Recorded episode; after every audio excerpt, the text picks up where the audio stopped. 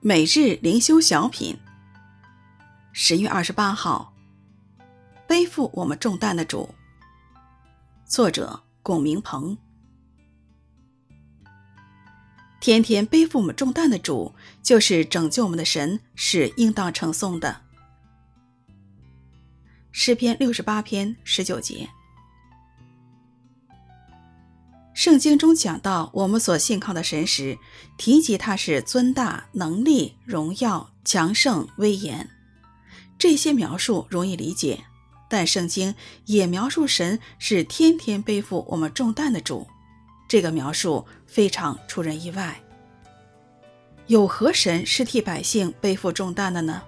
更何况是天天背负。我们的主诚然是这样，正如以赛亚书所说的。他诚然担当我们的忧患，背负我们的痛苦，我们却以为他受责罚，被神击打，苦待了。哪知他为我们的过犯受害，为我们的罪孽压伤。这位天天背负我们重担的主，他就是拯救我们的神，配得我们的称颂与敬拜。我们亦当效法这位背负我们重担的主，有保罗一样的心智。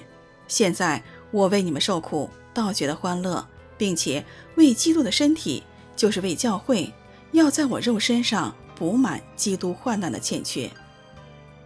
有何神像拯救我们的主，是天天背负我们重担的神，配得一切的敬拜和赞美。求主给我们愿意为主受苦的心志，为福音同受苦难，好像耶稣基督的精兵。天天背负我们重担的主。就是拯救我们的神，是应当称颂的。诗篇六十八篇十九节。